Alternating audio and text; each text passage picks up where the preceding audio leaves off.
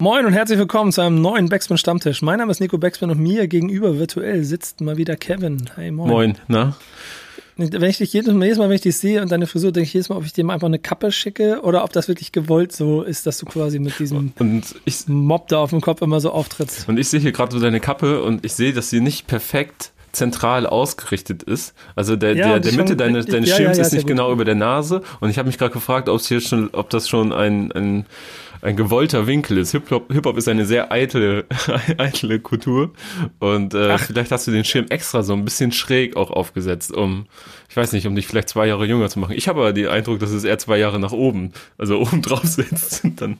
Dankeschön. Das ist jetzt, jetzt gleich heute Morgen schon, sehr gut. Ähm, also dazu muss man es ja erst sagen, dass ich ja immer noch ein äh, Träger von ähm, hier New Era 5950, also den, den Fitted Caps bin, damit bin ich ja eh out. ja. Ähm, das werde ich auch gnadenlos mit dem, mit dem Schirm und so weiter durchziehen. Auch deswegen bin ich ja out. Schöne Grüße an dieser Stelle an jeden. Du braucht ihr mir nicht zu erzählen, ist wunderbar. Ihr, ihr seid alle cool mit den neuen Caps. Viel Spaß damit. Ich äh, bleib trotzdem bei denen hier.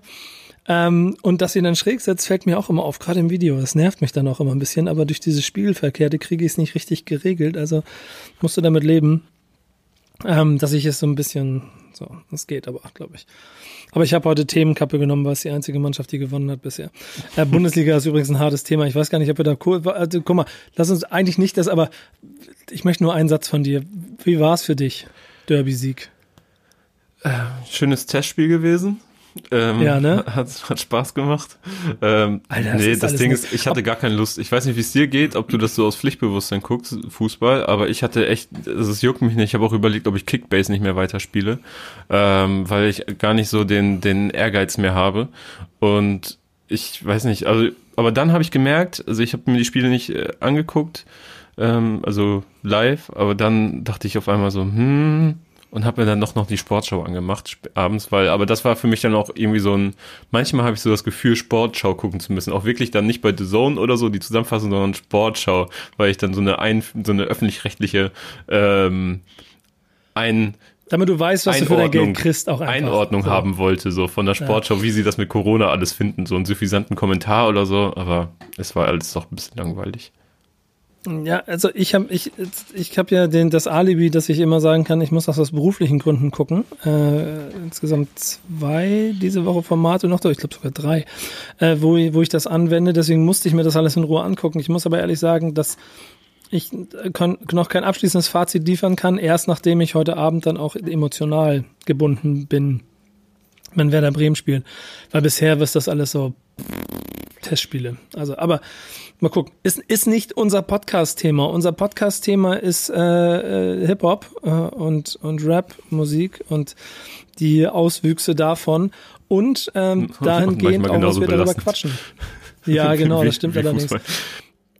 Inklusive der Antworten, die wir darauf kriegen. Wir haben ein bisschen Community-Feedback und es gab ja ähm, neben Thesen, über die wir uns unterhalten haben, ja von mir einen äh, spontanen Hinweis, nachdem ähm, ich weiß gar nicht mehr, was der Auslöser war. War das, was, wer war nochmal, wer war nochmal? Ach ja, genau, der Antilopen-Gang-Song mm. gegen Oliver Pocher.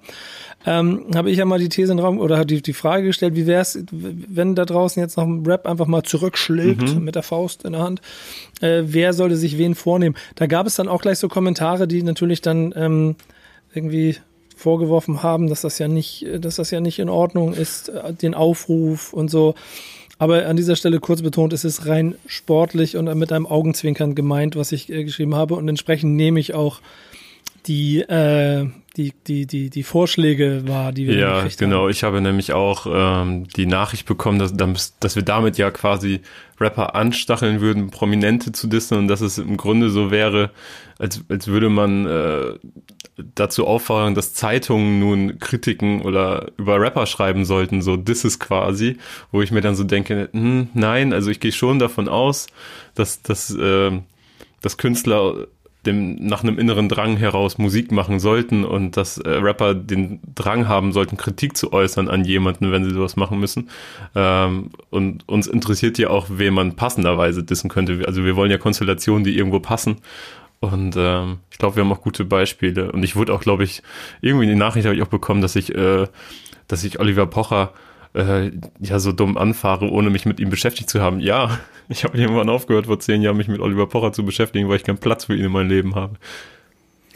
Der, ähm, aber die, die Kritik ist nicht ganz von der Hand zu weisen, Herr Backspin, Kevin. Ähm, das ist auch ein bisschen der Job. Ich gehöre ja zu den Menschen, die fleißig sich den ganzen Quatsch angeguckt haben, den er gemacht hat, und ich kann deswegen mit Fug und Recht behaupten, dass er nicht alle Latten am Zaun Ich habe hat. gestern ein, ähm, ein, ein zehnminütiges Video gesehen, wie Oliver Pocher vom, äh, ein, ein Livestream-Video, wie er, Hast du es dir komplett wie er vom angeguckt? Reichstag stand und äh, dann äh, mit Attila Hildmann gesprochen hat.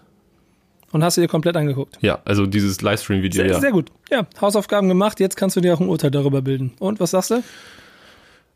Also sie haben irgendwie, so wie ich das beobachten konnte, versucht auf einem, auf einem, also Oliver Pocher hat äh, versucht, sich mit ihm normal zu unterhalten und ist ihm auch ein Stück weit entgegengekommen und sowas. Und äh, aber dann waren da schon wieder so Sprüche dazwischen, wo ich so den Kopf geschüttelt habe, okay, Oliver, du wirst dich nicht ändern. Äh, irgendwie, genau, Attila Hildmann meinte so, ja, du hattest ja auch die Schweinegrippe oder so, ne? Und dann, da hat er gesagt, ja, ich habe mich mittlerweile von der Frau getrennt.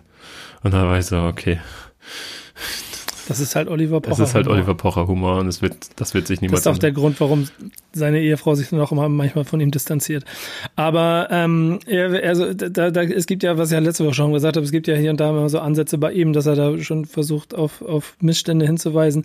Die Art und Weise und die Umsetzung, da kann man sicherlich noch ein bisschen verbessern. Deswegen habe ich ja, wie gesagt, vorgeschlagen, dass ich dem Rapper annehmen, weil die ja Wort äh, und Kampf erprobt sind und dann vielleicht auch entsprechend die Reaktionen ähm, schaffen könnten. Und da fand ich sehr gut, dass ähm, so Vorschläge waren wie ähm, Fettoni sollte man einen Distrack gegen Till Schweiger machen. Ähm, mit gewissem Wortwitz und einer gewissen Ironie könnte das sehr interessant werden. Es wäre wahrscheinlich auch mehr entertained und es würde nicht keine Reaktion geben. Reaktion würde es aber wahrscheinlich geben von Clemens Tönnies, wenn sich Pillard Das war der äh, beste vornehmen Vorschlag, würde. auf jeden Fall. Ähm, äh, ich habe ich hab, ich hab äh, meinen guten Freund Pillow gefragt und er meinte, ähm, ich versuche es ungefähr so authentisch wiederzugeben, wie ich habe noch nie Distracks gemacht und ich werde auch nie welche machen. Dafür ist mir die Zeit zu schade. Und dann habe ich ihm den, den Namen vorgeschlagen, der da kam. Der, der, der Songtitel sollte Kleines Würstchen heißen und da kam nur ein müdes Lächeln und ja, was soll ich jetzt dazu sagen? Also ich glaube, die Chancen auf den Song sind relativ gering. Äh, Yassin gegen Christian Lindner finde ich schon wieder sehr interessant. Man merkt aber, dass es ziemlich viel politisch ist, was wir da so vorgeschlagen bekommen haben. Ich hatte mir so ein bisschen mehr erhofft, dass vielleicht noch das ein oder andere Popsternchen auch noch oder auch vielleicht noch der ein oder andere Du, Influencer noch du wolltest so auf die, kriegt. die CD-Promi-Riege, ne? Das Irgendwas Regal. Entertainment. Das ist schon, da ist schon überall Zunder drin. So Sammy Deluxe featuring Cool Savage, das hat echt jetzt OH vor, wer es auch immer das ist. Äh, hat einen Diss gegen Xavier Nadu, Attila äh, Hildmann und Ken Jebsen vorgeschlagen.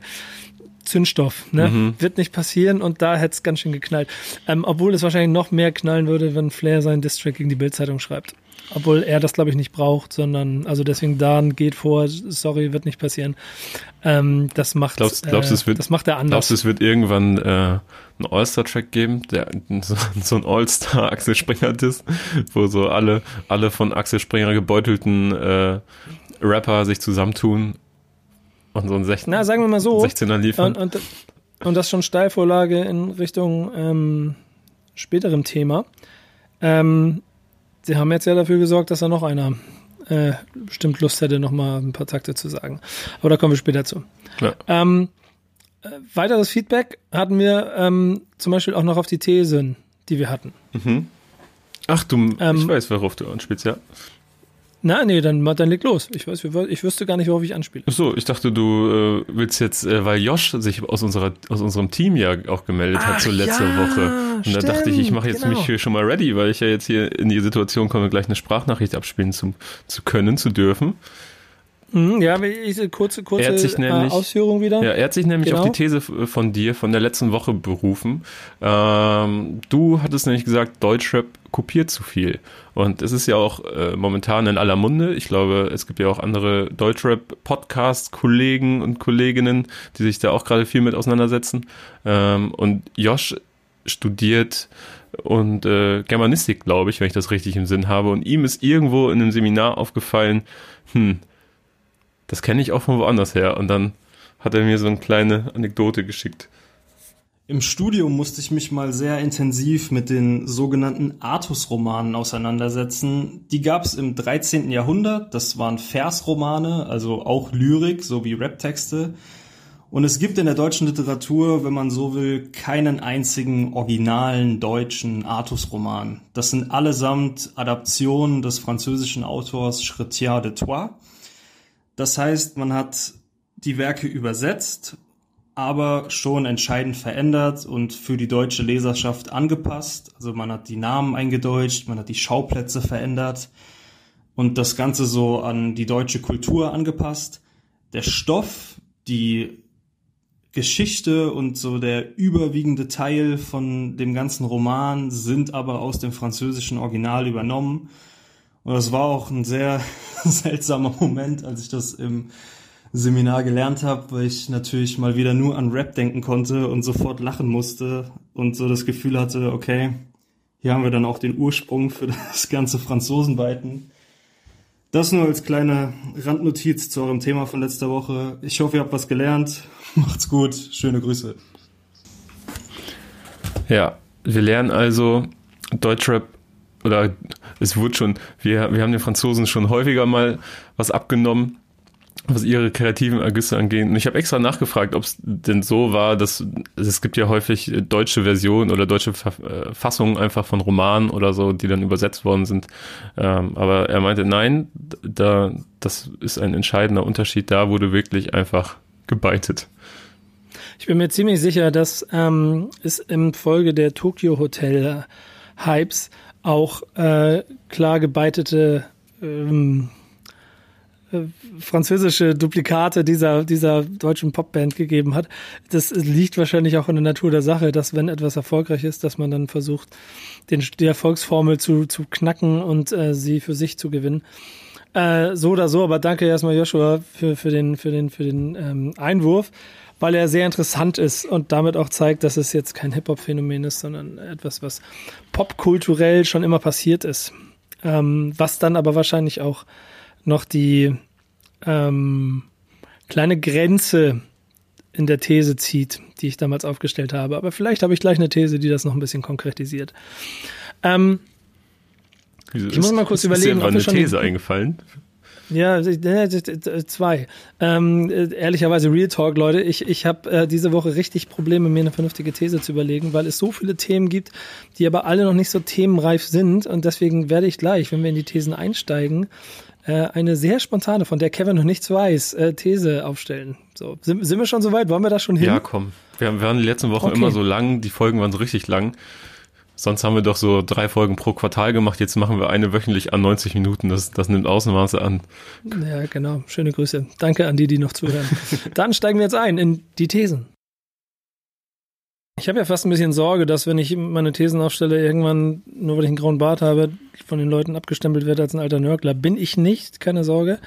Ähm, die These, die ich aufstelle, oder meistens ist es eigentlich so, dass sie eh so, so eine Zusammenfassung aus allem sind, was mir zufliegt. So mhm. auch Diskussionen hier unter uns, äh, Kommentare von Leuten, natürlich auch das Feedback, dass ich dann auch sowas kriege, die letzte These.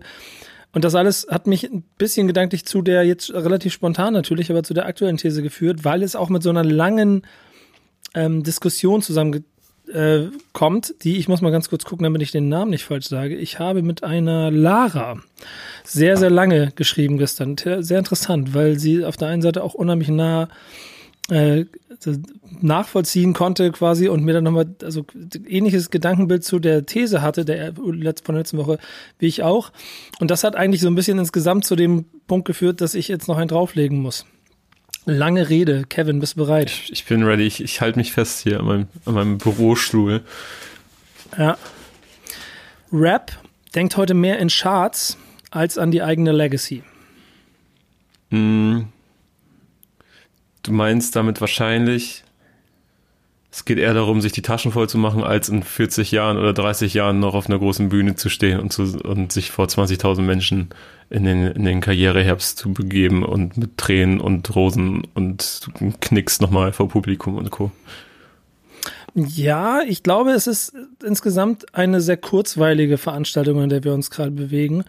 Ähm, die Art und Weise, wie Songs entstehen, warum sie entstehen, wie lange sie halten, wofür sie gemacht sind, führt halt schon insgesamt dazu, dass es alles so kurzweilig und schnell ist, ähm, dass du gar keine Chance hast, am Ende künstlerseitig etwas aufzubauen, was lange bleibt, wenn du nicht selber versuchst, alles dafür zu tun, dass du lange bleibst. Also, du, also wenn man, du meinst zum Beispiel, sagen wir so, es gibt Leute, die machen äh, Musikalben, die relativ zeitlos sind, meiner Meinung nach. Und das ist für mich auch also für mich persönlich ist das die Idealvorstellung, dass, äh, dass Alben geschaffen werden, die lange leben, die ich mir heute anhören kann, die ich mir aber auch in vier Jahren noch anhören kann oder fünf oder lass es zehn Jahren sein. Und äh, es löst was in mir aus, was ich vielleicht damals gefühlt habe oder so. Und sie, ich lasse sie immer, kann sie immer noch hören. Also ich sehe das zum Beispiel bei Casper, Materia und Co. Das haben wir auch schon häufiger gesagt, dass die so vielleicht die Grönemeyers und Westernhagens und, und so meiner Generation werden könnten. Ne? Dass die noch mit 60 auf der Bühne stehen und die können Songs von 2011 spielen, aber halt auch noch von 2032 oder so, weil sie dann auch wieder einen guten Song geschaffen haben. Aber das sehe ich halt bei einigen, wenn wir sie jetzt mal so über den Kamm scheren wollen, Playlist-Künstlern nicht. Oder halt auch von den Künstlern, die gerade in aller Munde sind, äh, von der Deutschrap ist Fresher denn je Reihe, so, die dann vielleicht mal schnell schnell das amerikanische Vorbild nehmen, um kurzfristigen Erfolg zu haben. Meinst du sowas? Ja, ich glaube, damit hängt das schlichtweg zusammen, denn die, die Intention, warum du Kunst machst, ist dann auch der Nährboden dafür, ob du eine Legacy aufbaust oder nicht.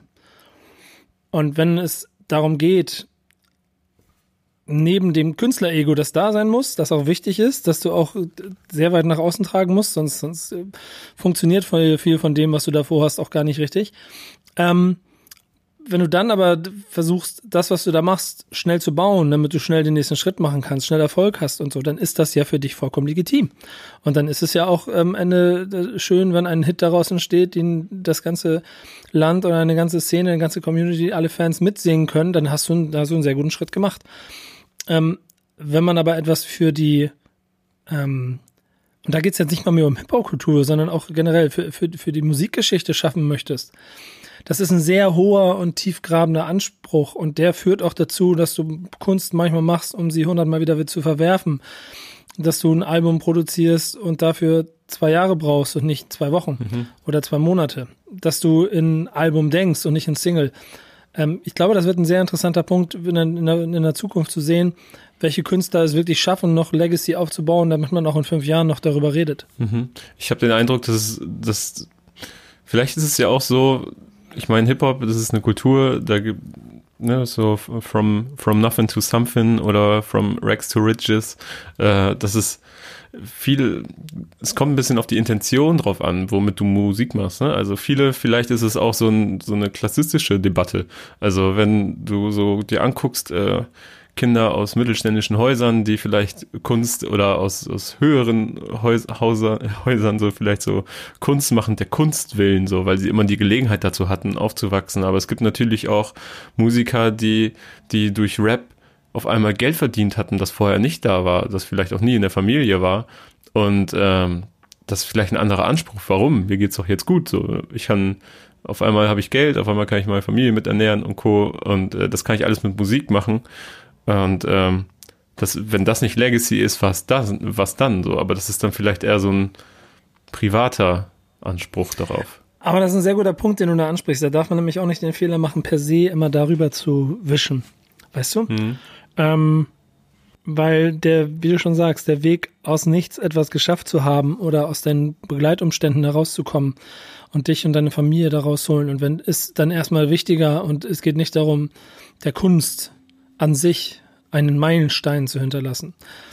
Ähm, ob sich das entwickelt oder ob das dann vielleicht für dich noch wichtig ist oder es wirklich einfach nur um den Kontostand geht, ist an der Stelle, muss ich auch ehrlicherweise gestehen, nicht mal verwerflich. Ganz im Gegenteil.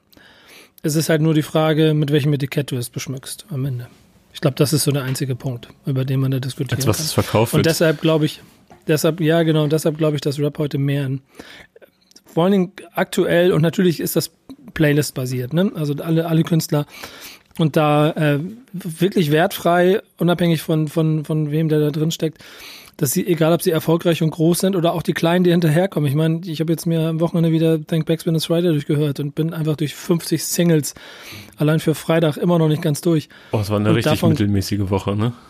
Und da klingen einfach 25 Songs gleich. Und sie klingen nach einem Mechanismus, den der eine oben, der Erfolgreiche, auch macht.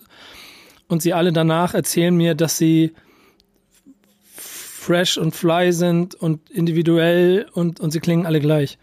Und das meine ich nicht, das meine ich nicht bösartig, wirklich nicht. Es ist einfach, da fehlt mir der Anspruch, etwas anders machen zu wollen. Ja. Und deswegen merkt man, dass die alle daran denken, dass sie einen Sound machen, der dafür sorgt, dass es funktioniert, dass die Klicks kommen, dass sie Geld verdienen, erfolgreich. Herzlichen Glückwunsch. Ja, das ist, denke ich, Aber- auch etwas, was Hand in Hand geht mit, mit äh, deiner These von letzter Woche, Deutschrap kopiert zu viel. Ne? Es gibt auf Twitter ne, bei dem User Corona ja auch diese Reihe, ähm, wo so, ich glaube, mittlerweile über 30 Songs zusammengekommen sind, die mehr oder weniger mal irgendwo bei einem Vorbild äh, sich bedient haben.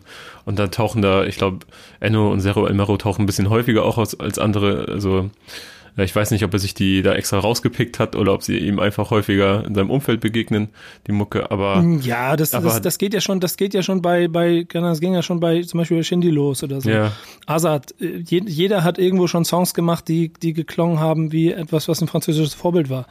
Ähm, die Masse und die, die, die, wahrscheinlich auch die Intention dahinter ist dann noch wieder. Genau, da liegt ja dann dieser, genau dieser Verdacht nahe, wahrscheinlich so, Hauptsache schnell gemacht und es funktioniert. So, und, Mhm. ähm, aber die Gründe, die können wir uns ja nur erdenken. So, da müsste man, müssten sie mal Interviews geben.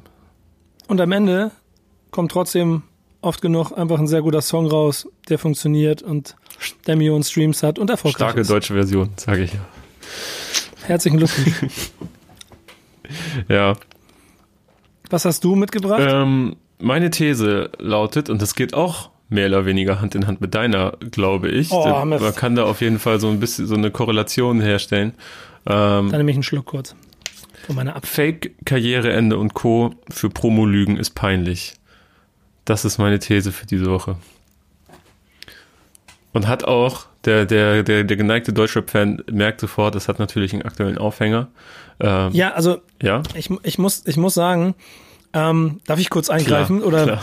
Nee, weil, weil ich da nämlich gut zwei Sätze zu sagen muss. Ich, ich, ich schätze Summer Jam sehr, ich schätze, schätze Casey Rebel sehr, aber dieses Spiel mit äh, Teil 2 wird auf gar keinen Fall erscheinen und zwei Tage später seit Teil 3 erscheinen und ich habe noch nicht mal genau mitgekriegt, ob es jetzt ein Unterschied, warum jetzt nicht drei und nicht zwei und was der Grund dafür ist. Ich habe nur die ganze Zeit gedacht, oh, Ja, das ist nee. zum Wegpennen. Ey, so einfach. Ihr macht doch, ihr macht doch erfolgreiche Sachen, ihr macht auch gute Songs, ihr werdet, ihr werdet Millionen Menschen werden eure Songs hören. Wenn dann ihr wieder spielt, dann werden Tausende ähm, zugucken. So alles, alles richtig und das ist auch hoch verdient, weil das über Jahre aufgebaute Karrieren sind, die konsequent an ihrem, dann doch auch an der Legacy feilen in, in allem, was sie machen, so. Aber dann doch nicht mit so einem Element. Das ist es nämlich. Es ist einfach unnötig. So, seine Fans anzulügen, ey, es gibt hier Differenzen im Hintergrund, das auch noch so ernst zu verpacken, nicht mal mit einem Augenzwinkern. So, es liegt an, es liegt an Corona, es liegt an Differenzen im Hintergrund. Maximum 2 wird's nicht geben, sagt Summer Jam auf Instagram. Und drei Tage später kommt die Single zu Maximum 3 und im Video greifen sie es noch auf. Ich musste auch schmunzeln in der Szene, aber dennoch sagen sie da ja so, ey, Maximum, äh, das neue Album ist so krass, das ist nicht Maximum 2, das ist ein Level weiter, das ist Maximum 3. Und das ist dann ja einfach nur ein, ein sich Ach so, zu- stimmt, Das ja, sagen sie so im Video, ja, aber, aber du weißt ja dann einfach, das ist halt so ein zusammengemogelter Dialog, damit man das irgendwie verargumentieren kann, dass man diesen Move gebracht hat und damit man dann wieder die Lacher auf seiner Seite hat. So, und so wie du sagst, die beiden sind so groß und es gibt noch andere sehr gute Beispiele, die ich auch dabei habe, ähm, wo diese Promo einfach nicht nötig, nötig ist und deswegen ist es peinlich in meinen Augen. Aber weißt du, weißt du, welche Promo ich viel, viel geiler fand an der ganzen Nummer? Ähm, erste, erste, ich glaube, erster Part, Summer Jam, zweite Zeile, ja, wir nehmen 70k für eine Clubshow. das, das ist Promo.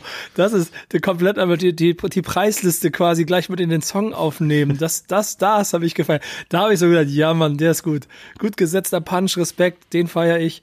Das, nun das, das Maximum gerappte PDF-Sheet, ne? Ja, das, aber das, den, der, der hatte so eine krass geile Ignoranz, dieser, dieser Einstieg. Das ist ja So eh das, was das- Summer Jam am besten kann. Ignorant. Ja, Mann, das war geil. Das war cool. So, ich, aber ich habe mir gedacht, Jungs, Nee, das, das, das, nee, mach das anders.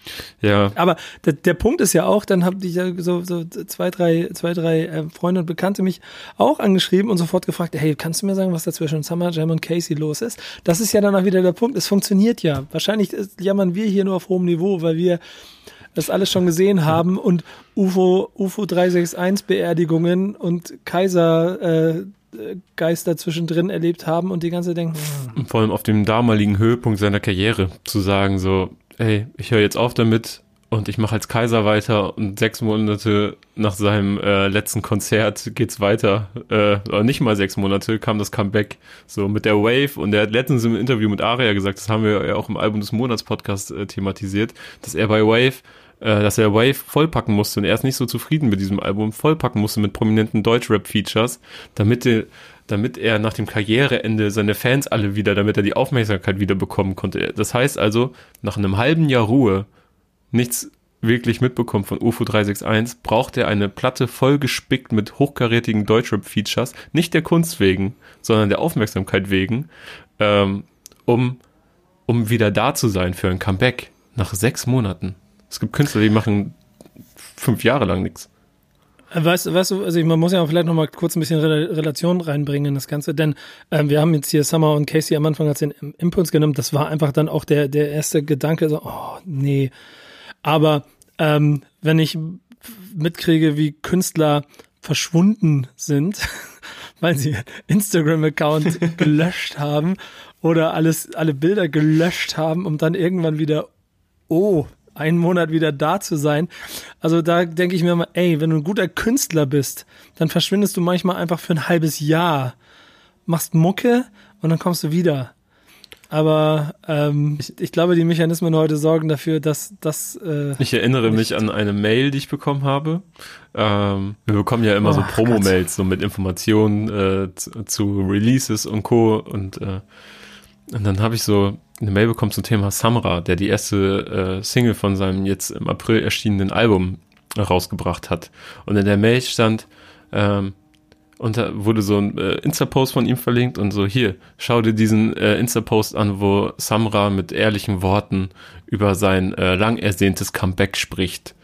Und ich den Bimmel so, hä, Comeback, der war weg? So, und dann habe ich so kurz, habe ich so kurz nachgeguckt. Äh, und das sagenumwobene Comeback auf Instagram war acht Wochen nach seinem letzten Nummer 1 Album. also, so mit Kapital und dann, also, worüber das, reden wir Dicker, hier? Wollte ich gerade sagen, das zeigt doch aber auch die Absurdität der, der, der Geschwindigkeit in diesen ganzen Sachen drin die dann wieder, du hast schon recht, auch ein bisschen zu meinen Themen greifen, weil einfach der Schwerpunkt, die, die, die Angst verloren zu gehen, eine ganz andere ist. Und ehrlicherweise kann ich mich an mein erstes Materia-Interview von vor zehn Jahren erinnern, wo er mir, wir waren auf der Reeperbahn, damals schon gesagt hast, er, und er hat einen anderen Zyklus genommen. Er meinte, du musst alle halbe Jahr auf dich aufmerksam machen, sonst gerätst du in Vergessenheit. Das ist heute, äh, heutzutage wahrscheinlich in den vier Wochen Rhythmus äh, runtergebrochen worden. Und wenn du vier Wochen lang nichts von dir hören lässt, bist du weg. Mhm. Wenn wir dann aber sehen, dass wir 50 Singles haben, wovon ja schon so 20, 25 namhafte Künstler, also, also mehr oder minder Künstler sind, die, wenn man sich damit beschäftigt, einem ein Begriff sind, so formuliere ich das mal, ähm, dann, dann ist das schon, und da kommen jede Woche neue. Also das ist schon schwer, da sich durchzusetzen. Insofern ja, aber wahrscheinlich auch eine unf unfaire These, aber sie, sie seht sie bitte als Hinweis, wenn ihr PR macht, dann macht sie cleverer. Ja, kein Fake Beef, kein nichts versprechen, keine Wohnzimmerkonzerte versprechen, die es im Endeffekt nicht geben wird. Ähm, ja, genau, genau. Solche Sachen. Naja. Es gibt richtig Ärger und den besprechen wir, glaube ich, in den News, oder? Besser ist es. Da gehen wir jetzt hin. Kevin, was hast du gedacht, als du diese ganze ähm, Situation Sido und Bild-Zeitung mitbekommen hast? Bild-Zeitung, ohne alles vorweg. Ähm, unangenehm. Also ich, ich, äh, mir wurde das Video auf einmal gezeigt äh, und ich war so, oh Gott, was ist jetzt passiert? Als ich so, ich habe äh, ohne Kontext, ich habe das Video direkt gesehen, äh, so das Bildlogo und dann Silo am Gartenzaun. Ich war so, oh, oh, was ist jetzt? Und ähm, unangenehm auf allen Ebenen unangenehm und für alle Beteiligten, aber auf einem anderen, auf einer anderen Ebene.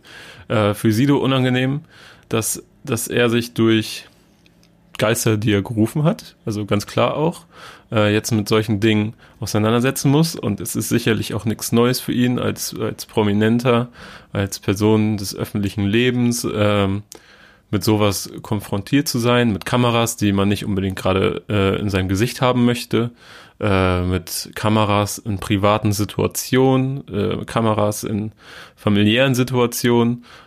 Ähm, dass er da jetzt mit dieser, dass er da jetzt so drauf reagiert, kann ich aber auch verstehen, denn ein Kamerateam an deinem Gartenzaun, in dem deine Kinder spielen, ähm, zu einem Thema, das es nicht nötig hat, zu Hause besucht und gefilmt zu werden. So, es ist jetzt nicht so, als hätte er. Also, es sind Dinge, die kann man einordnen aus der Ferne. Dafür musst du sie du jetzt nicht vor der Haustür abfangen. Und schon gar nicht bei sich im Garten.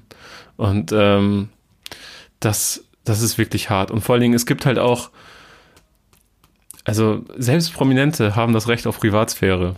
Also wirklich das Recht. So, das, also laut Grundgesetz. Und das ist halt ein sehr sensibles Thema und das ist sehr unangenehm so. Und äh, man man muss es halt einfach nicht hinnehmen so. Ähm, dass Teile ihres Lebens so in die Öffentlichkeit gezerrt werden, also wirklich mit Arm und Bein gezerrt werden. Die Bild hat ja geschrieben, glaube ich, dass, dass es eskalierte, als sie ihn darauf ansprechen wollten. Sido hat äh, gesagt, dass sie schon den halben Tag am, an, an diversen Stellen und nicht nur auf der Straße, sondern auch auf seinem Grundstück rund um den Zaun lungerten und er ihnen schon klar gemacht hat, so, er möchte darüber nicht sprechen. Und wenig später als dann auch die Handykamera des Teams lief, ähm, kam es dann zu dieser Situation. Und ähm, ja, also Bauchschmerzen einfach, Bauchschmerzen, wo sich das alles hin entwickelt habe, weil ich glaube, ich habe es an anderen Stellen schon gesagt in diesem Podcast, ich bin aufgewachsen in einem Kinderzimmer voller Agro Berlin Sticker. Ich habe diese Shop Sticker aus dem Shop damals gekauft und meine ganze Zimmer, also hier meine ganze Tür war voll damit. Und das ist natürlich eine Entwicklung, die ich mit sehr offenen Augen beobachte was da gerade so passiert. Ja, du bringst das ehrlicherweise schon alles ganz gut auf den Punkt, deswegen kann ich nicht mehr, also hier und da nur noch so zwei Zusätze dazu zu sagen, weil ich das relativ ähnlich sehe, denn die, ähm, die Tatsache, dass hier wieder Deutschlands größtes Medium ähm, zu Mitteln greift, die nicht der Sache dienen, sondern nur dem eigenen Nutzen an Schlagzeilen, denn die Schlagzeilen entstehen auch dadurch, dass Silo nichts dazu sagt. Und wenn du ihn fragst, möchte er was dazu sagen und er sagt nein, dann ist es journalistisch an der Stelle zu, zunächst erstmal so zu akzeptieren und dann kann man darauf hingehend dann weiter damit arbeiten ähm, und ihn von mir aus mit seinen Aussagen konfrontieren, aber nicht äh, News daraus produzieren, dass man wirklich hier eine Grenze überschreitet, die, wie du schon gesagt hast, nicht zu überschreiten ist. So, bei all, also am Ende des Tages hat er, hat er ja in dem Interview, woraufhin er sich ja dann auch selber noch wieder, auch in seinem eigenen Livestream wieder, wieder ist relativiert und wieder auch ein bisschen davon distanziert hat, hat einfach, ich, ich tippe es so ein kleines bisschen, ein bisschen zu sehr äh, Gedanken verloren in einem Rahmen geplaudert über Dinge, die wahrscheinlich da draußen mehr als nur eine kleine Handvoll sich schon mal äh, mit auseinandergesetzt haben. Wir haben, wir haben da, glaube ich, auch schon mal drüber gesprochen, wer alles äh, sich in seinem Leben wahrscheinlich schon mal Zeitgeist angeguckt hat. Damals diese große Mutter aller Verschwörungstheorie-Dokumentation mhm. und angefangen hat, sich darüber Gedanken zu machen und Fragen zu stellen, ob das jetzt richtig oder falsch ist. Falk hat das zum Beispiel auch schon mal hier und da betont, dass er auch mal eine Zeit lang sehr sich da sehr, sehr tief drin verloren hat und sich eine Sache nach der anderen anzugucken. Und ich glaube, das ist auch etwas, was ganz natürlich ist, dass wenn du Zugang zu etwas hast, äh, dass du anfängst, dich damit zu beschäftigen, weil es nun mal Trigger hat und diese dann auch bei dir Dinge auslösen. Und wenn du in einer ähm, suchenden oder in diesem Fall, wo wir uns gerade befinden, wahrscheinlich verzweifelten Situation bist, führt das dazu, dass du vielleicht ein bisschen intensiver und ein bisschen empfänglicher bist für Dinge. So. Und ich glaube, dieser Mix aus ähm, dafür empfänglich zu sein und dann in einem Rahmen darüber zu plaudern und dann sehr gefährliche Sachen zu sagen, wie ich ganz persönlich finde, ähm, führt dazu, dass natürlich er sich damit äh, da eine, eine, einem Gegenwind äh, gegenüber ausgesetzt gesehen hat, der auch zu Recht dann diskutiert werden muss. Mhm. Was er dann ja in seinem Rahmen, habe ich eben schon mal gesagt, aber dann auch in irgendeiner Form mal wieder angefangen hat zu machen. Ähm, wenn dann aber auch ein sachlicher Diskurs darüber entstehen würde, weil zudem ist er ja offensichtlich dann auch schon bereit, ähm, dann kann man das ja auch dementsprechend angehen. Wenn man aber sich dann hinstellt und versucht, einfach nur kurz eine Schlagzeile zu produzieren, dann finde ich, ist das falsch. Und ähm, es macht mich immer so ein bisschen traurig und ärgerlich, dass da an allen Seiten und überall immer nur der Konflikt gesucht wird, weißt du? Und ja. nicht der, dann nicht mal so wirklich der Versuch besteht, da etwas drüber zu machen, einen Dialog, Dialog dazu zu führen. Ja, das ist, glaube ich, auch etwas, was Sido in dem Moment absolut nicht bewusst geworden oder äh, bewusst war, wie krass aufgeladen diese Aussagen sind und was er damit bewirkt, egal welche Intention er damit hatte, ob er sich darüber lustig machen wollte, ob er einfach nur ein, ein Gedankenaustausch äh, diesem Interview vorführen, also ja, haben wollte, mal, es, ne? Und es, auf es, gibt da, es gibt ja noch den einen Punkt. Ja, genau, schön, wenn ich da reingehe, aber es gibt ja noch diesen einen Punkt, dass das wenn sich, wenn sich da zwei Freunde drüber unterhalten, ey, hast du auch das Video gesehen und da wird irgendwas von Kindern und von, von, von Kinderblut und von Verschwörungstheorien und großen Mächten erzählt und sowas alles, dann äh, ist das wie, wie ein kleiner Kinofilm zwischen zwei Personen. Wenn aber 500.000 Menschen dabei zugucken, dann hat die, das Wort einfach viel mehr Gewicht.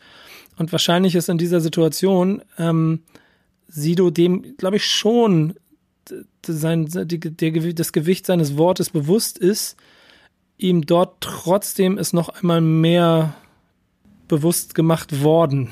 Mhm. So. Ähm, Vor allem auch, was für ein Reizthema das ist. Genau, so, ich meine, das siehst du ja wie da draußen und das, das zieht dann auch weit über unsere Grenzen hinaus, ähm, wie, wie sensibel die ganze Welt im Moment darauf reagiert, auf also ich von meinem ganz persönlichen Standpunkt halte nichts von jeder Art von diesen Theorien. Ich finde, das wirkt alles absurd, ähm, solange es keine, und das ist der, der entscheidende Punkt, fundierte Quellen dazu gibt, solange es nicht, wenn jemand davon redet, dass die Erde eine Scheibe ist, dann möchte ich gerne das Foto von der, von dem Ende der Scheibe haben. Das ist ja das Geile. Es gibt keine. Wo, wo es runter, wo es runtergeht. Und solange kann alles in dieser Welt möglich sein, aber behaupte es nicht, wenn du keine Beweise. Ich zitiere da ja gerne Senna Gamur, die ein Ken Jebsen-Video geteilt hat und äh, dazu gesagt hat, ich kenne diesen Mann nicht, ich kenne seine Quellen nicht, aber das, was er sagt, ist interessant. Ja. so, ja, aber das ist alle ja, Probleme, ja die es damit gibt, in einem Satz zusammengefasst. Ja, genau. Und, und, die, und das, das ist ja auch, da setze ich noch mit an, die Naivität in dem Satz, die kannst du dir erlauben, wenn du in deinem eigenen kleinen Zimmer sitzt. Aber nicht, wenn dir eine große Masse an Menschen zuguckt. Dann musste man, glaube ich, ein bisschen mehr darauf achten, was man macht und wie man es sagt und was man tut. Das müssen übrigens auch äh, die Leute in der äh, Kanzlei, wie heißt die, wie heißt der Laden? Ich wollte eine bessere Überleitung bauen, scheiße. Äh, wie heißt die Kanzlei? Äh, Grubman Shire Ach ja. Macelis and Sex, irgendwie so. Genau. Ey, ähm, Das klingt aber auch äh, richtig wichtig, dieser Kanzleiname, ne? Das klingt ja, wie äh, direkt aus, direkt aus äh, Suits oder so. Ja, ja, es sind vier Nachnamen. Partner, ne? Ja, genau. Ähm, nächste Verschwörungstheorie, die Hacker übernehmen ja wirklich die Welt, ähm, haben ja wirklich viel mehr die Welt im Griff. Ähm, ist aber eine, ist aber eine ziemlich krasse Nummer, wenn man sich das überlegt, ne? Was äh, da so auf uns zukommen kann. Also zusammengefasst, Hackergruppe äh, Revil, äh, oder Re-Evil, R-Evil, irgendwie sowas, ähm, haben auf jeden Fall offensichtlich die, äh, die, die Server dieser Kanzlei gehackt, haben zu die Kunden, Klienten, darunter sind Leute wie Drake, Nicki Minaj, Weekend, Mariah Carey, Randy MC, äh, Mike Tyson, Lady Gaga, also der eine oder andere äh, Prominente hat schon mal mit denen zusammengearbeitet. Da sind äh, Gigabyte, 750 Gigabyte Daten äh, verloren gegangen. Das heißt, äh, entweder wir kriegen bald äh, WikiLeaks und Football Leaks mäßig ganz viel Informationen über die Verträge von Drake. Ich hätte so Bock, in so einen Drake-Vertrag reinzugucken. Oh, ja.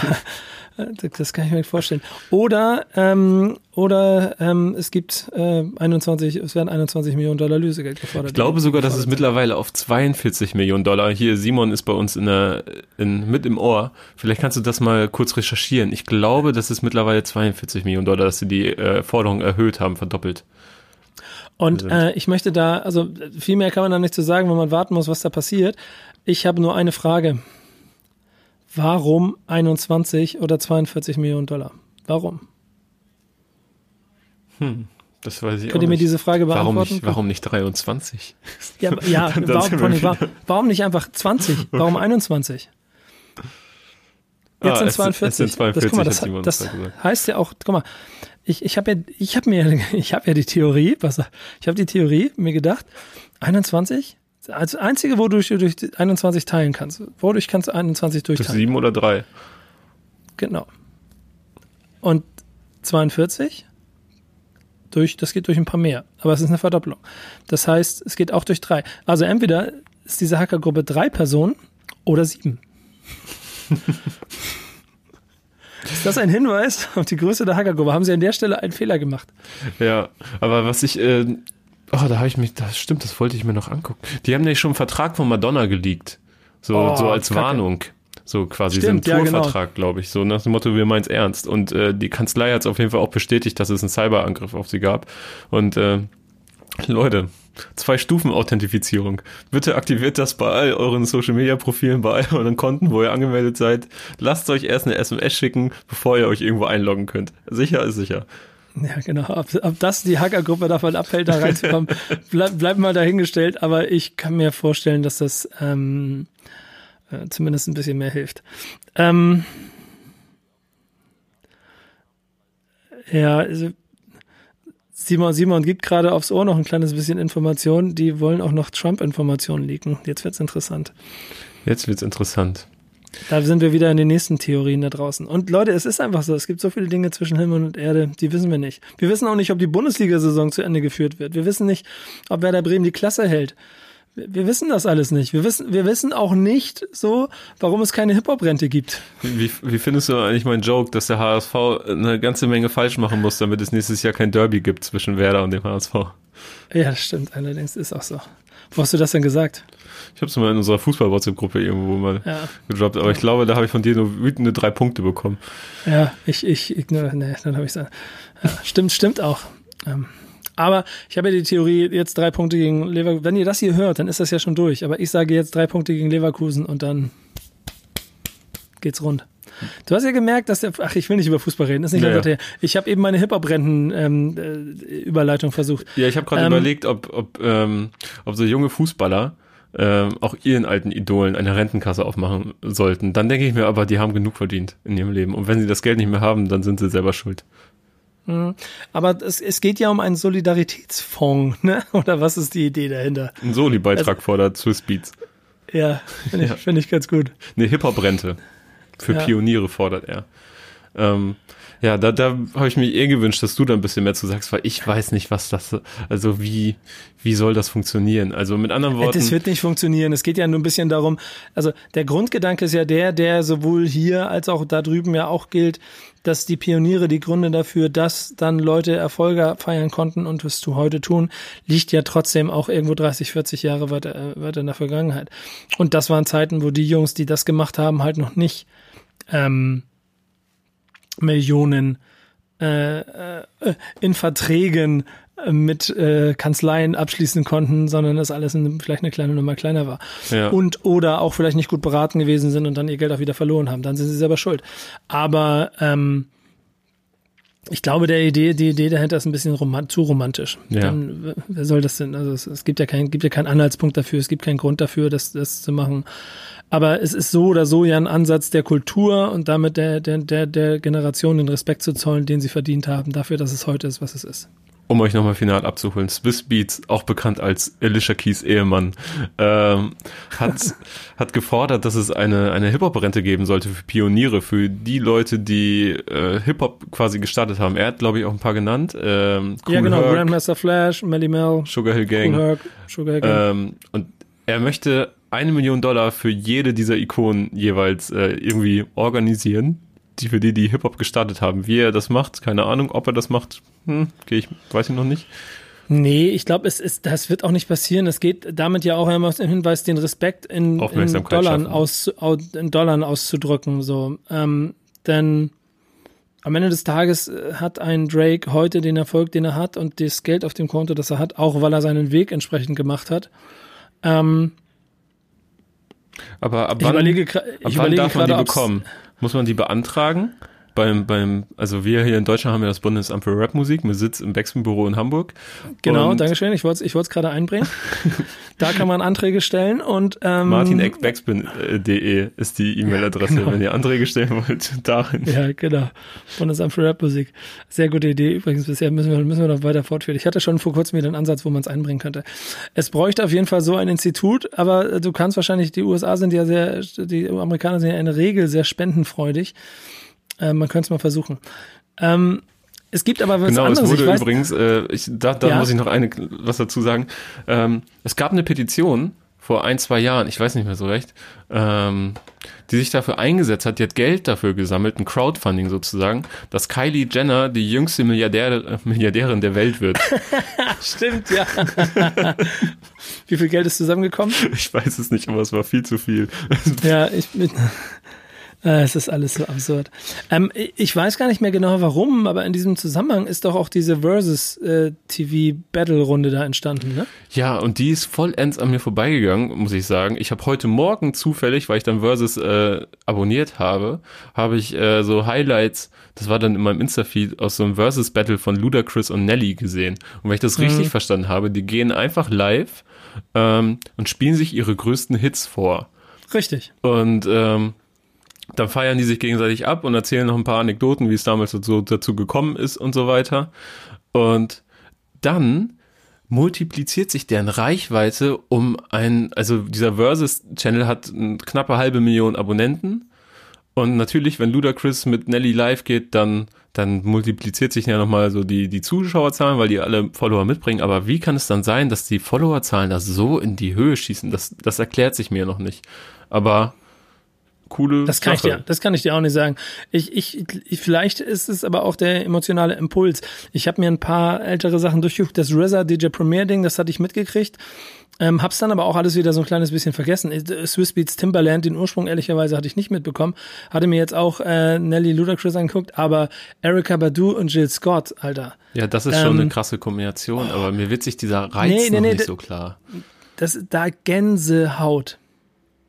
Gänsehaut, wenn sie sich dahin stellt und selber ihre eigenen Songs so ein kleines bisschen mit antriggert und dieses hochemotionale und I'm a Artist und so. Krass, Alter. Ich, ich, ich, ich habe dann die ganze Zeit drüber nachgedacht, also das ist ja logischerweise jetzt, wie würde sowas in Deutschland funktionieren? Wer, ja. Ich hab da wer, adaptiert, wer adaptiert das zuerst, ist die Frage. Welches Medium macht das? Und äh, ich habe laut darüber nachgedacht, okay, wie würdest du es machen? Und wird es funktionieren? Ich weiß es nicht. Ja, das ist, das frage ich mich nämlich, wenn äh, gerade. Oh, ich habe eine Idee, wir Claims, pass auf, wir Claims. Wir machen es anders, wir machen das mit Produzenten. Mhm, mhm. Weil die Produzenten nämlich auch noch nicht so reichweitenstark sind wie die Künstler, für die sie produzieren. Ich habe mir gerade überlegt, äh, wenn so Sammy und Savage zum Beispiel live gehen und sich ihre größten Hits vorspielen und dazu ein bisschen quatschen, dann ist das sicherlich interessant, aber war, also würde das so reichweitentechnisch in den Himmel schießen? Ich denke nicht. Also Wir können ich, ja mal abwarten, ob, ob irgendjemand das Ding dann auch versucht zu machen. Aber ich würde vorschlagen, ähm, es mal Produzenten in Deutschland zu machen, das könnte interessant werden. Ich sehe gerade bei dem Battle zwischen Erika und Jill gab es eine Milliarde Impressionen. Außerdem sind viele ihrer Singles wieder in die Charts eingestiegen. Und das ist ein krasser Effekt.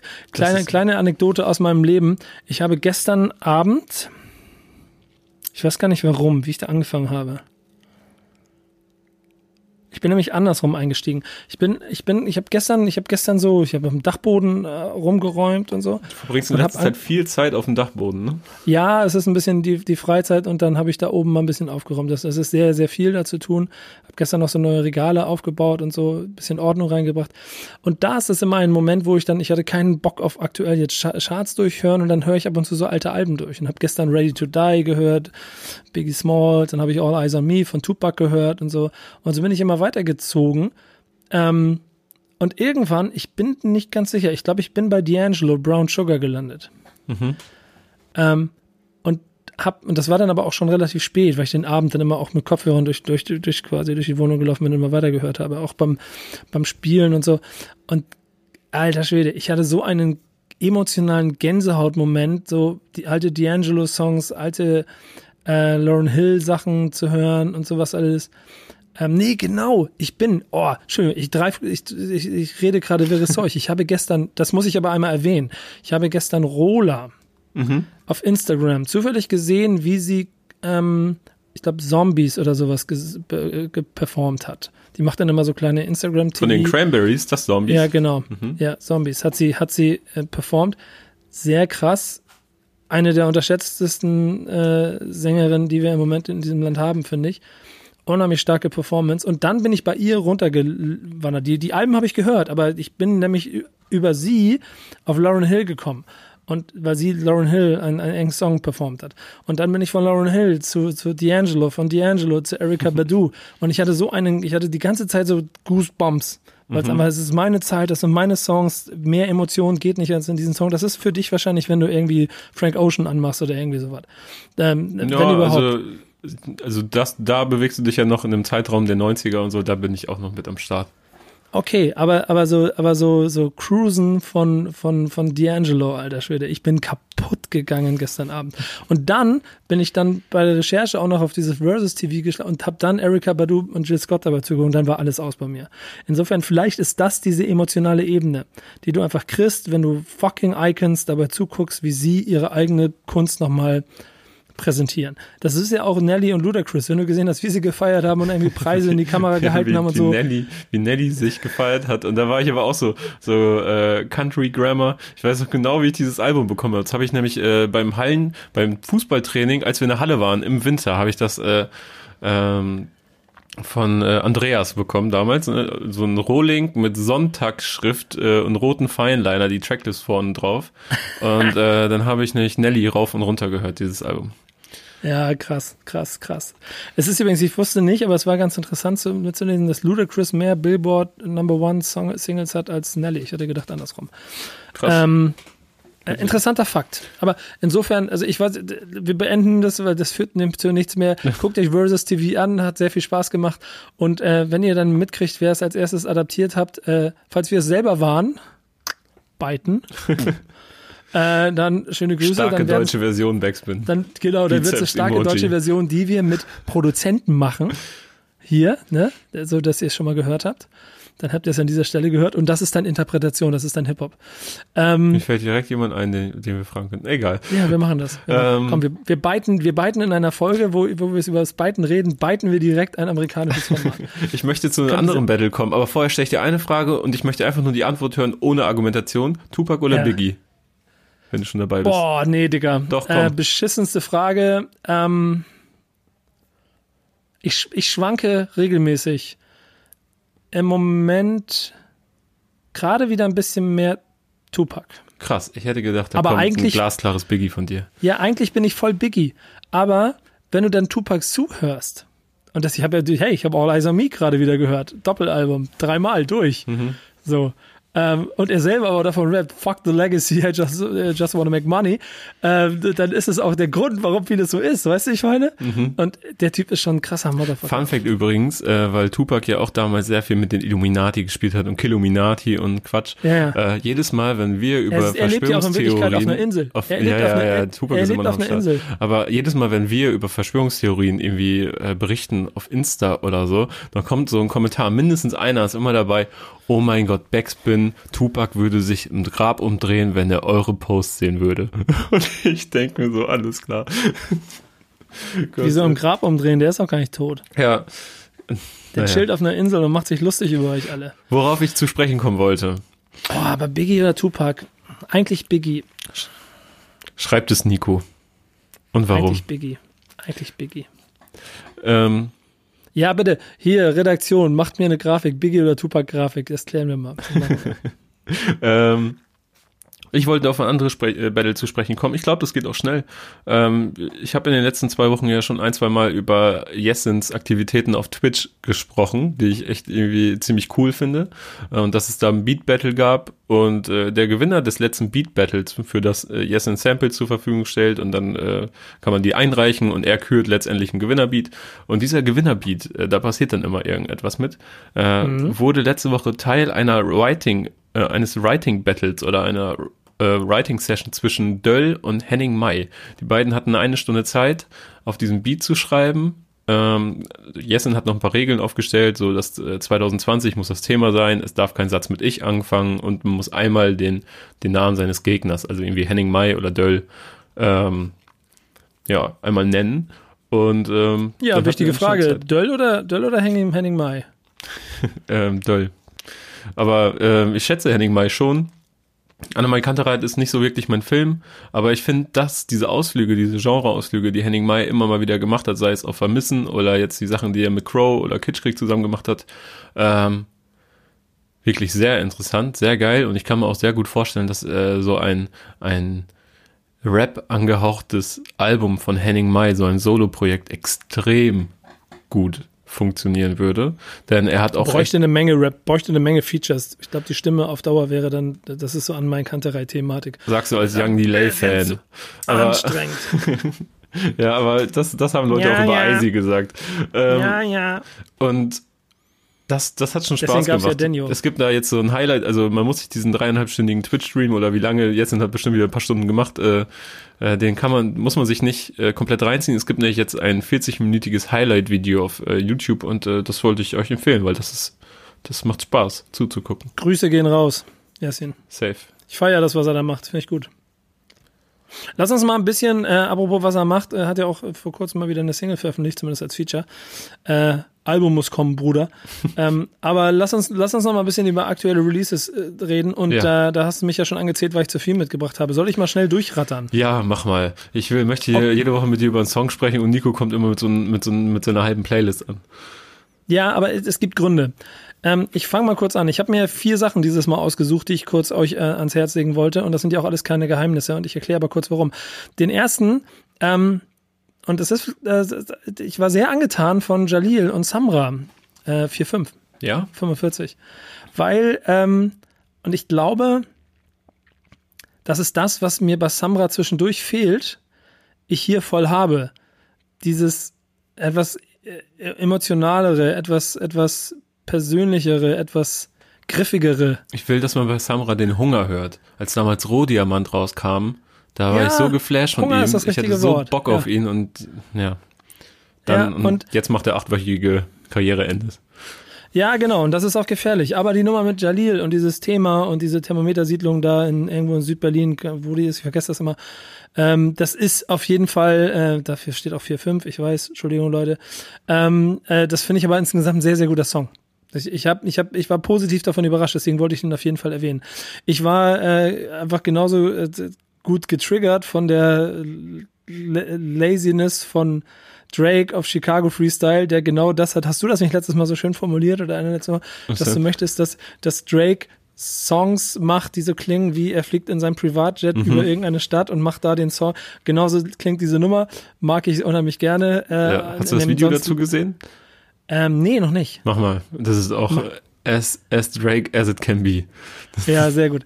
In einem sonst recht äh, mittelmäßigen Mixtape, das, äh, wo ich auch aufs Album warten würde, ähm, aber trotzdem so ein paar Highlights. aber wenn dir so der äh, Chicago äh, Freestyle gefällt, dann wird dir auch die andere Single aus diesem Split-Video, das ist nämlich ein Split-Video, worüber ich gerade gesprochen habe, äh, When to Say When, wird dir dann auch gefallen. Und Guck ich mir gleich mal. Was gibt's noch auf dem Track, äh, auf dem Tape, äh, was noch gut ist? Warte, das muss ich jetzt hier gerade aus dem Kopf machen. Losses wird dir auch noch gefallen.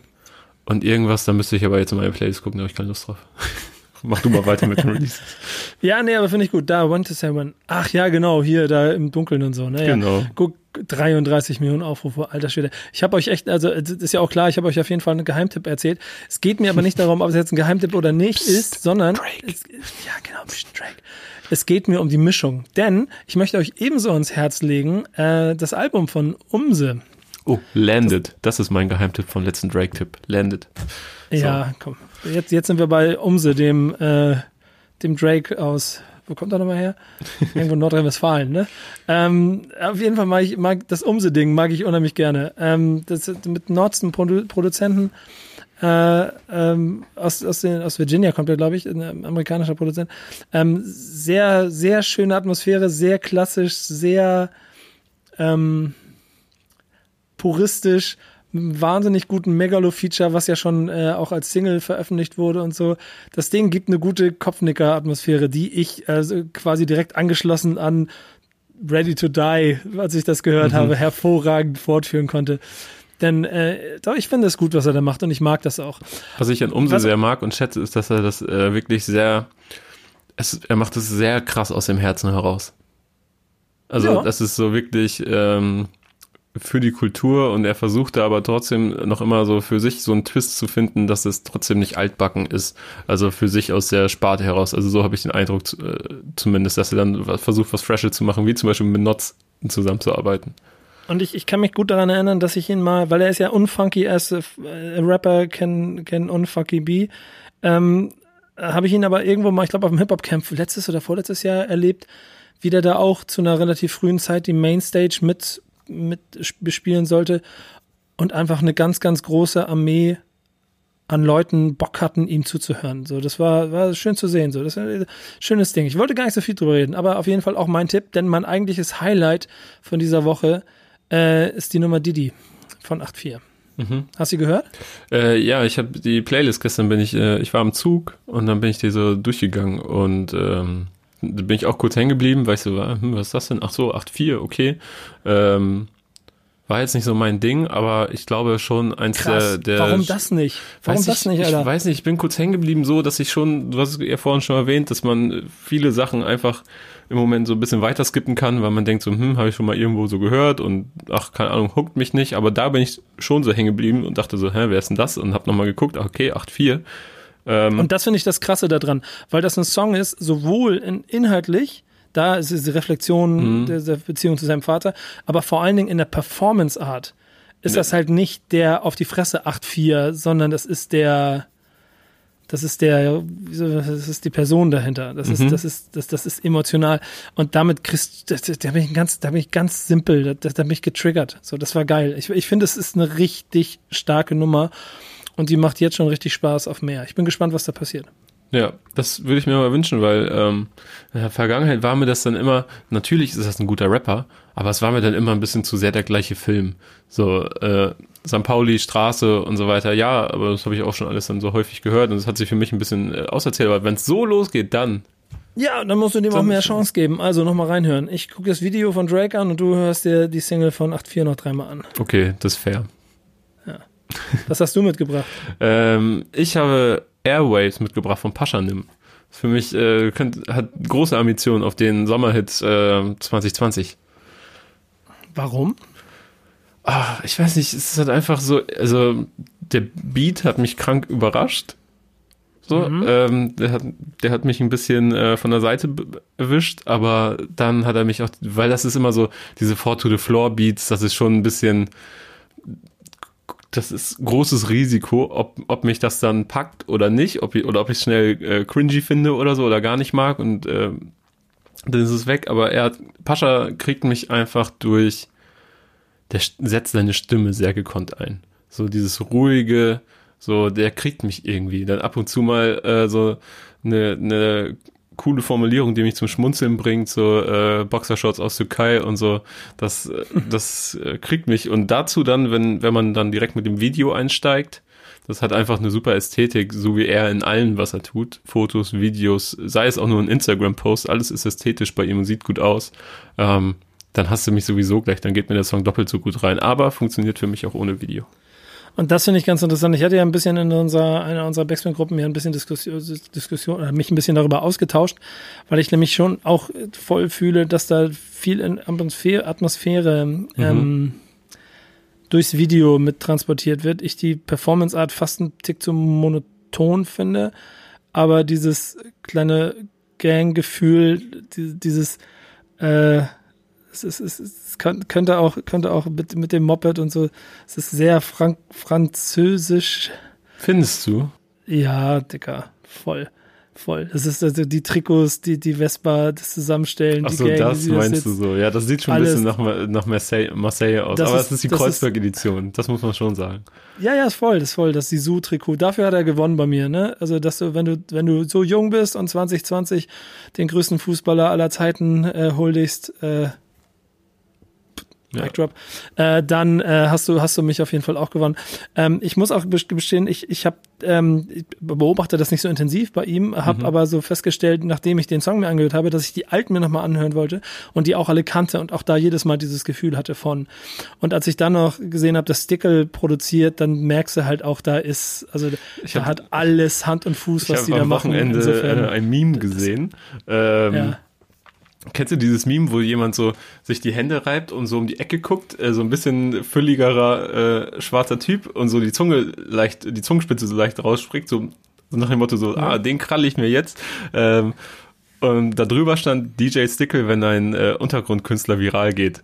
Ja, ja genau. und, äh, der hat ja, ja jetzt in Vergangenheit jetzt schon äh, Young Huren und auch Apache relativ früh produziert, wo man sich dann denkt, so, okay, diese Künstler kommen quasi aus dem Nichts um die Ecke, warum ist Stickel direkt da dran? Ähm, der hat seine Augen und Ohren, glaube ich, überall. Hausaufgaben gemacht. Ja, aber, aber ähm, Bevor wir zu den Hausaufgaben kommen. Ich möchte noch was kurz was an, warum du ja. hier die Videos auch gut findest, ne? Also das gilt ja, ja, auch für diese ganze Playboys Mafia, nennen die sich diese Crew, das ist äh, Simba, Paschanim und auch der Producer RB. Ähm, Simba zum Beispiel äh, studiert Regie in Babelsberg und Pascha hat auch gesagt, dass er gerne äh, Regie studieren möchte. Demnächst. Also das macht schon alles Sinn. Die führen auch die Regie zu ihren eigenen Videos und so. Gute, gute Teamzusammenstellung. Und ja, sie kriegen es hin, eine sehr coole Atmosphäre, äh, also eine Gesamt, Gesamtstimmung aufzubauen da. Ich bin, ich finde das gut. Ich bin gespannt. Also eine gut, gute Wahl von dir. Jetzt aber Hausaufgaben. Schöne Hausaufgaben, die wir diese Woche hatten. Willst du anfangen oder soll ich? Mm, fang du mal an. Yonkers, Tyler the Creator. Ja. Und ähm, hat mich damals ich, fertig gemacht. Wirklich ähm, fertig gemacht. Warum? Mich fertig gemacht oder dich? Nee, mich. Ich fand's so geil. Mit ja, Anfang ähm, 20. Ja, genau. Und das, ich glaube, da, da gibt es ein, ein, ganz entscheidendes ähm, Element bei der ganzen Sache. Mhm. Dass Tyler the Creator, ich habe ich hab ein paar Auftritte in den letzten Jahren gesehen und ich nehme den wahr als einen krassen Künstler für sein Alter unheimlich auch inspirierend, das verstehe ich schon mit allem drum und dran.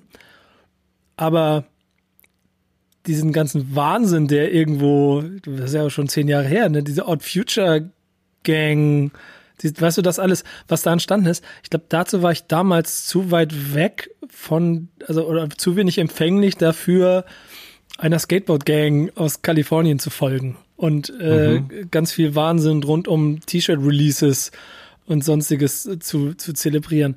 Ähm, das ich habe ein Shirt, das habe ich äh, in Hamburg gekauft damals, 2012 oder 11, ja. glaube ich, auf dem, das war das erste oder zweite Deutschlandkonzert äh, von denen und äh, das war ja so ein großes Kollektiv, das, man kann vielleicht gut den Vergleich zu Brockhampton jetzt heut, heutzutage mhm. ziehen ähm, und ich weiß noch, ich hatte da dieses Shirt gekauft und das Konzert war krank und Frank Ocean war leider nicht dabei und Earl Sweatshirt auch nicht. Earl hing noch auf der, der war ja auf so, ein, so einer Art Erziehungsheim auf einer Insel damals, der durfte nicht mit auf Tour, war noch zu jung für.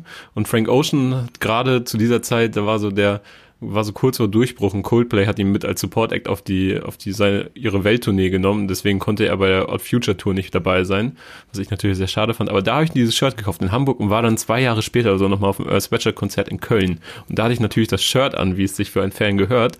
Und da sagt der Mercher zu mir äh, you you wearing the shirt? I would frame that shit. Und ähm, da oh, war oh, ich really? so, ja, da war ich so, oh, natürlich mein Fanherz erobert.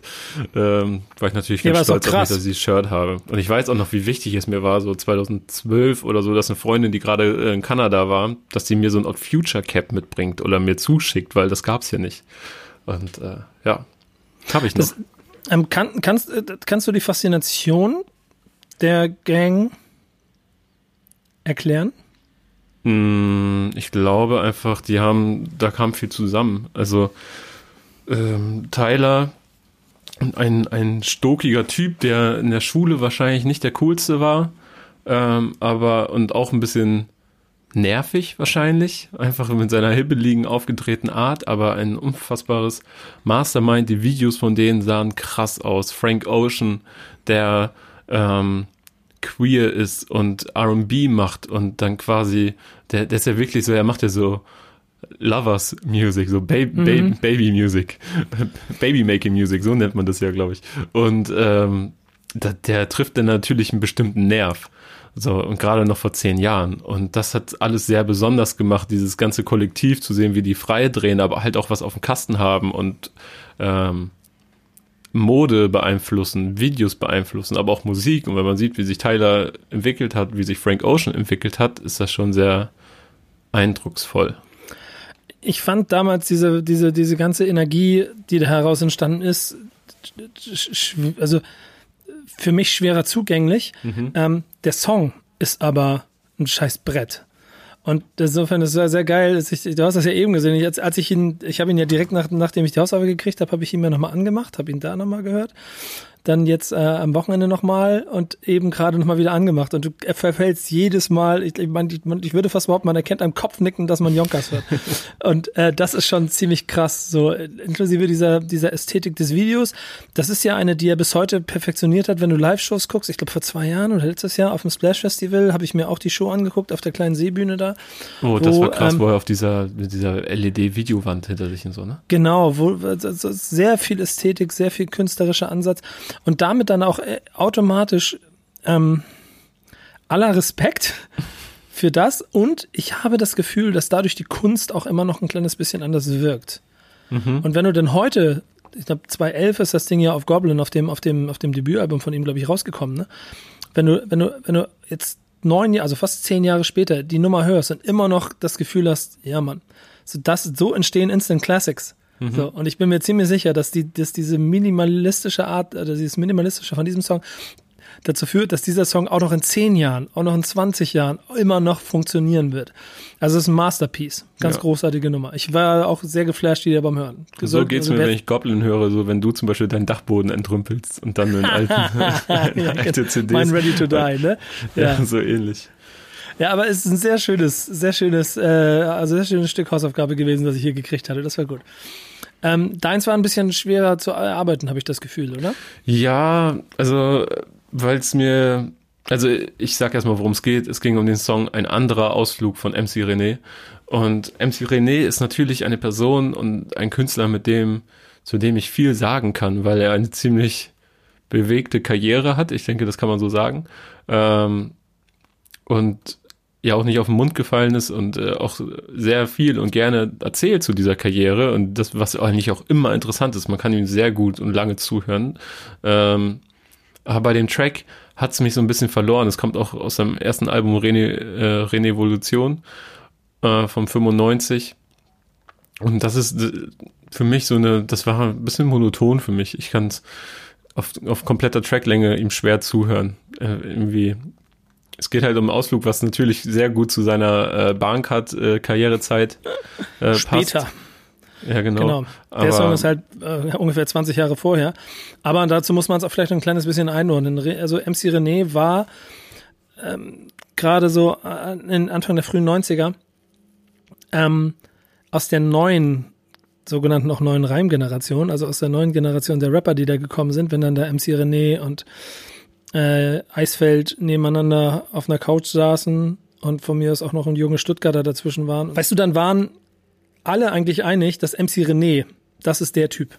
Das ist der Rapper. Das ist der, der die nächsten Jahre Deutschrap dominieren wird, weil er einfach der krasseste Rapper war. Und Revolution klingt vielleicht 25 Jahre später, die zu monoton an einer Stelle ist, vielleicht nicht ganz ausproduziert, was auch immer, aber es ist ein zeitgeschichtliches Stück, weil es ich glaube, von der neuen Generation fast das erste Album war, das mhm. gekommen mhm. ist. Also alle, alle haben EPs gemacht und so, aber, aber Kopfnicker kam später, Stieber Twins kam später, ähm, äh, absolute Beginner kam später, äh, Freundeskreis kam später. MC René war vorher schon da. Und dieses Album ist insofern ein wunderbar schönes, wichtiges Stück Zeitgeschichte, feiert gerade 25-jähriges Jubiläum. Und ähm, da war es mir natürlich auch wichtig, hier, und deswegen fummel ich wieder mit meinem Handy rum, hier auch ihn mal zu fragen, ob er uns was dazu sagen kann. Und deswegen habe ich was mitgebracht. Der Song Ein anderer Ausflug ähm, wurde circa im Jahr 1994 produziert von ähm, Martin Stieber, Martin und Christian Stieber. Ähm, auch im Zuge der Produktion für mein Debütalbum Renevolution. Interessanterweise ist das auch im Chorus der äh, Christian Stieber da mitbackt. Ich hoffe, dieser Ausflug bewegt dich das so ein bisschen synkopisch. Die waren die ganze Zeit ähm, äh, mit in der Booth und haben praktisch die ganze Produktion begleitet, wurde in Heidelberg recorded und ähm, habe parallel praktisch den Text geschrieben. Der Song hat inhaltlich ähm, so ein bisschen dieses Thema Coming of Age. Es geht um Freundschaft, es geht um Aktionen, die man zusammen als Freunde erlebt hat, dass äh, auch über den Hip-Hop hinaus so eine Art familiärer Zusammenhalt entstanden ist, über gemeinsame Interessen wie Musik, Sport. Und ähm, von daher ist das halt so ein bisschen so ein schönes Relikt eines letzten Hip-Hop-romantischen Sommers, äh, bevor es Business gab. Ähm, ich habe ich hab dir leider die Sprachnachricht vertauscht, weil er gleich noch was zum Album sagt, aber das beschreibt den Song sehr gut. Ich mochte den damals nämlich gerne, weil das hatten wir letztes Mal, glaube ich, auch schon bei der letzten Song aus Wahl von einem Blumentopf. Das ist ein, ähm, es war die Zeit, in der, in der Rapper natürlich auch Geschichten erzählen haben und noch dieses Geschichten erzählen und das in Texte packen, äh, auch noch ein kleines bisschen seine Findungsphase hatte. Und auch da war René in meinen Augen in den zu dem 95er Zeitpunkt, wo das ganze Ding hier rausgekommen ist, ähm, äh, führend und war mhm. sehr gut da drin, seine, seine, die Geschichte, die er erzählen wollte, zu erzählen. Und das mochte ich an diesem Song so gerne, deswegen habe ich dir den mitgebracht, weil es für mich, also es gibt noch so zwei, drei andere auf dem, aber spüre diesen Groove und so sind fast ein bisschen zu ähm, cheesy. Oh yeah, spürte diesen Groove. Ja, genau, das, den hätte ich auch nehmen können, dann hättest du, hättest du die, ich meine, dass Sido Respekt für spüre mhm. diesen Groove von MC René gibt mit, mit dem eigenen Intro bei Headrush im Studio.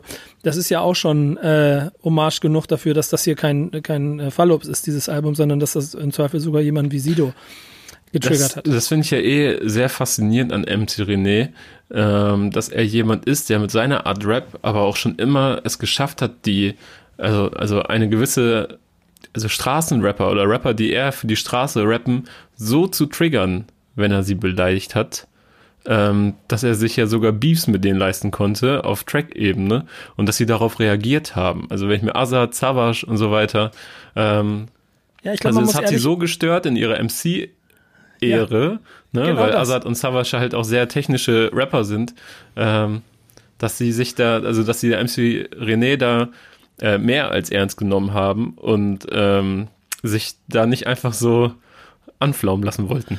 Und, und da wollte ich gerade sagen, das ist, das ist das, also mehr Huldigung kannst du ja gar nicht kriegen, weil dann bist du ein echter MC. Und das war MC Reno nochmal. Das Ganze ähm, ist, äh, wie gesagt, auf diesem Album und da gibt es ähm, vielleicht auch noch was zu sagen. Ich muss noch kurz überlegen, ich habe die Sprachnachrichten jetzt vertauscht. Ich, ich, ich spiele mal einfach ab, was René mir noch mitgebracht hat. Der Song Ein anderer Ausflug ähm, wurde circa... Den haben wir schon, sorry, den hier. Ähm, Interessanter äh, Side-Fact äh, zum Album Renevolutiones, die Version Was wird morgen sein auf dem Instrumental von Bro Birdie? Ist eigentlich gar nicht die echte, originale Version. Die originale Version von Was wird morgen sein, die ist jetzt wieder aufgetaucht, wurde ursprünglich produziert von Marius Number One. Der konnte sich dann im Zuge der Verhandlungen nicht mit Akim Walter einigen. Somit hat er praktisch sein Beat zurückgezogen und ich habe den Text dann über ein Beat von Ro Birdie eingespittet. Die Version ist aber aufgetaucht und die werden wir auch nochmal veröffentlichen. Ist ein anderer Beat, aber interessanterweise auch ähm, dann das Original eingerappte, datiert auf den September 1994. Ja, im Zuge der ganzen Situation, die vorherrscht, natürlich echt fast schon prophetisch.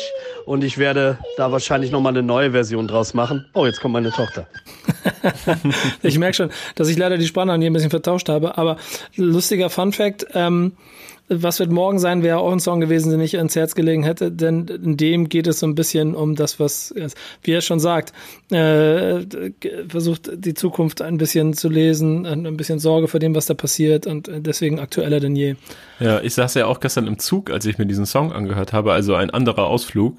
Und es geht ja am Anfang auch darum, ne, dass er äh, sich in den Zug setzt und äh, Kopfhörer auf setzt, denn die Fahrt wird lang sein. Und es war gestern das erste Mal, ich, ich äh, pendel hier und da, ähm, das, das erste Mal, dass die Züge wieder so richtig voll waren. So richtig voll. Ansonsten waren sie echt immer sehr, sehr leer und alle saßen brav mit schön viel Abstand äh, voneinander auf ihren Fensterplätzen. Ja.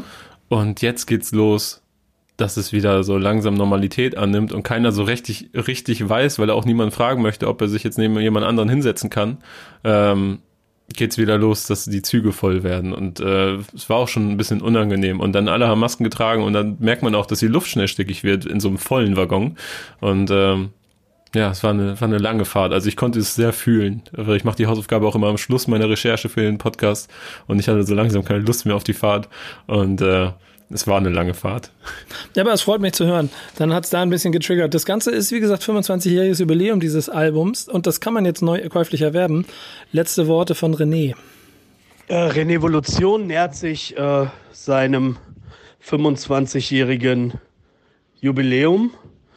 Und ähm, ja, 25 Jahre her, Vierteljahrhundert. Hm, ich hatte ja im Zuge meines äh, Renaissance-Albums ein Repress und äh, ja, habe irgendwie ganz viele Renevolutions jetzt verkauft. Die konnte man oder kann man jetzt noch bei mir bestellen mit persönlichem Widmungswunsch und gehen weg wie geschnittene Dönerbrote. Also, letzter Hinweis an dich, Kevin. Ne? Tu was Gutes für die Hip-Hop-Kultur, kauf dir ein Renevolution-Album bei MC René mit persönlicher Widmung. Okay, vielleicht mache ich das. Willst du noch mein Lieblings-MC äh, René Fun Fact hören?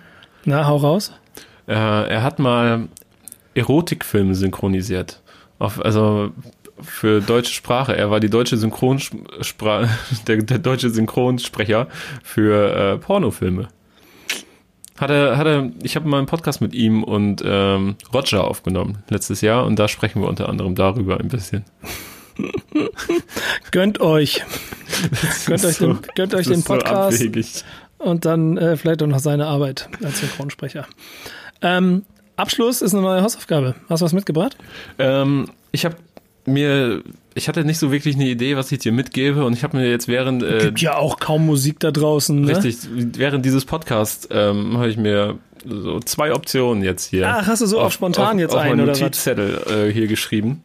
Ja, sag wie es ist. Du hattest keine Ahnung, Hausaufgaben nicht gemacht. Jetzt. Nee, äh, ich habe hier das Medium-Magazin liegen mit äh, Juan Moreno auf dem Cover, der Journalist des Jahres geworden ist. Und ich krickel hier immer so drauf. Ich habe mir so ein Bushido B als Tattoo ans Hals gemalt und so die Post Malone Face Tats hat er und so. Mhm. Und da, da sind jetzt Zeig auch mal. zwei, zwei. Nee, doch ganz kurz kann ich's machen. oh Gott, oh Gott, oh Gott. ähm, ja. Und ich habe mir hier zwei Tracks notiert die auf deinen Dachboden äh, anspielen. Oder und auf unsere heutige Folge. Möchtest du lieber eine Anlehnung an, an die Versus Battles, über die wir vorhin gesprochen haben, oder an D'Angelo, über den du vorhin so geschwärmt hast? Boah. Versus Battles. Dann kriegst du Okay von Melbeats, Sammy Deluxe und Cool Savage. Was ist denn da das Battle? Okay. Naja, ich habe gedacht, welche beiden Ikonen könnten hier ihre Tracks abspielen, ihre Hits und darüber sprechen. Und dann bin ich auf Savage und Sammy gekommen. Und ähm, was wäre denn die andere Alternative gewesen? Bei D'Angelo? Ja. Dreieinhalb Minuten von Dendemann. Oh, ich nehme dreieinhalb Minuten von Dendemann. Okay. Darf ich tauschen? Ausnahmsweise. Nee, oder doch? Was sagst du? Nee, nee ich, ich habe mich entschieden, schade. Okay. Äh, aber es ist, oh nee, doch, nee, lass mal. Wir lassen es dabei. Dreieinhalb Minuten ist sehr, sehr stark. Aber ich nehme okay. Melbeats featuring Sammy Deluxe. Du kriegst von mir, mhm. weil wir, weil ich, weil ich sagen wir so, sagen wir, wie es ist. Ähm, ich habe einen grauen Bart. Ich bin schon ein paar Tage dabei. Ja, du musst auch aufpassen. Nico trägt nämlich gerade für die Podcast-Hörer, nicht die, die auf YouTube dabei sind, trägt eine graue Cap und einen grauen Hoodie und mhm. bald bist du so Ton in Ton. Wie so ein Grauer Bart. Wie ja. so eine ich, ich ergraue. Echse, wie ein Chamäleon. Ja. Ähm, ich habe ich hab was, also das ist ein Album gerade 30. Geburtstag gefeiert hat. Und äh, jetzt das Wochenende. Und ähm, auch da bin ich hängen geblieben und auch das habe ich mir angehört. Und deswegen kriegst du von mir Ice Cube mhm. mit dem Song America's Most Wanted vom Album America's Most Wanted von okay. ähm, ähm, 1990. Ganz wichtig, Americas mit 3K. Mhm. Eigentlich, und das äh, ähm, äh, klingt nach politischen Impact. Ja, nee, gar nicht unbedingt. Ja, auch so. Aber es, es hat noch eine andere Note da drin. Eigentlich wollte ich dir den Song Nummer 2 des Albums geben, aber das hätte zu viel Erklärung bedarf. Deswegen ist es Song Nummer 3. Und wir reden nächste Woche darüber, was das alles zu bedeuten hat. Okay. Dann können wir jetzt endlich in den Montag starten, oder? Ist noch irgendwas oder hören wir auf? Nö, ich bin durch. Okay, danke, reicht. Leute, war mir eine Freude. Backspin Stammtisch, bis nächste Woche. Ach, ähm, ich habe vorhin einen Kommentar gelesen, die vermissen Marvin. Marvin, wenn du das hier hörst, ne, melde dich. Ey, und nächste Woche mit Zino Oh, übrigens. stimmt, Sino ist dabei, ne? Geil. Ich freue mich. also, es, also es wird um, um äh, Berliner Untergrund gehen wahrscheinlich. Da wird er uns mal erzählen, was wirklich wichtig ist. Also, macht's gut, bis dahin. Ciao. Tschüss.